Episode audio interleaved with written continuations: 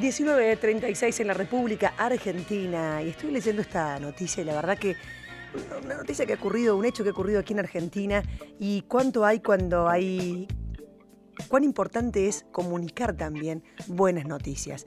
Y gente que se, esfuerza muchísimo, no solamente para salir adelante en esta pandemia, sino que también para llevar adelante sus sueños, llámense comerciales o llámense de estudio. Escuchá esta, esta, hermosa, esta hermosa historia.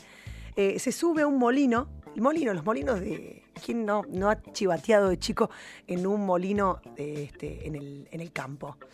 Se sube un molino para tener señal y poder enviar la tarea. La cuarentena se cumple en, cada, en la casa de Joaquina, que es esta joven, como lo establece la ley por la crisis sanitaria. La nena de 11 años vive en el campo y todos los días debe cumplir con la clase de la escuela rural número 20. Sin embargo, el problema central siempre es el mismo, la mala señal de Internet. Por eso, cada día, la alumna debe subir a un molino cercano al campo donde vive con su familia, para lograr enviar la tarea. Por su parte, Joaquina vive en el paraje Don Cipriano o Cipriano, a unos 30 kilómetros de Chascomús. La nena contó que sube tres o cuatro veces al día por 15 minutos. Manda y recibe los audios de las seños para hacer la tarea. En ese, ese es el eh, punto de la zona donde puede conectarse a Internet. Por eso cada vez que necesita hacerlo va al molino acompañada de su papá y de su mamá.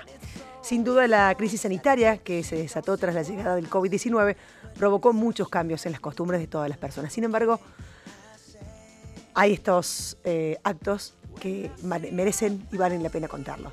Eh, la pandemia, en el caso de los chicos, aceleró muchísimo el proceso de digitalización eh, y también de los padres y los educadores.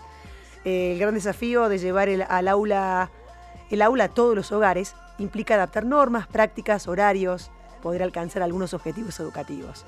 Pero la verdad que nos gustaba contarte esta historia de esta nena que se llama Joaquina y tiene 11 años y junto con su papá y con su mamá, tres veces al día aproximadamente se sube al molino que está muy cerquita de su campo porque es el único lugar donde tiene señales. Allí manda la tarea y baja los audios y la tarea que le manda la seño. Pucha, che. Pucha, mira que si hay ganas de crecer. Everyone else has left now. I bet that this got you stressed out.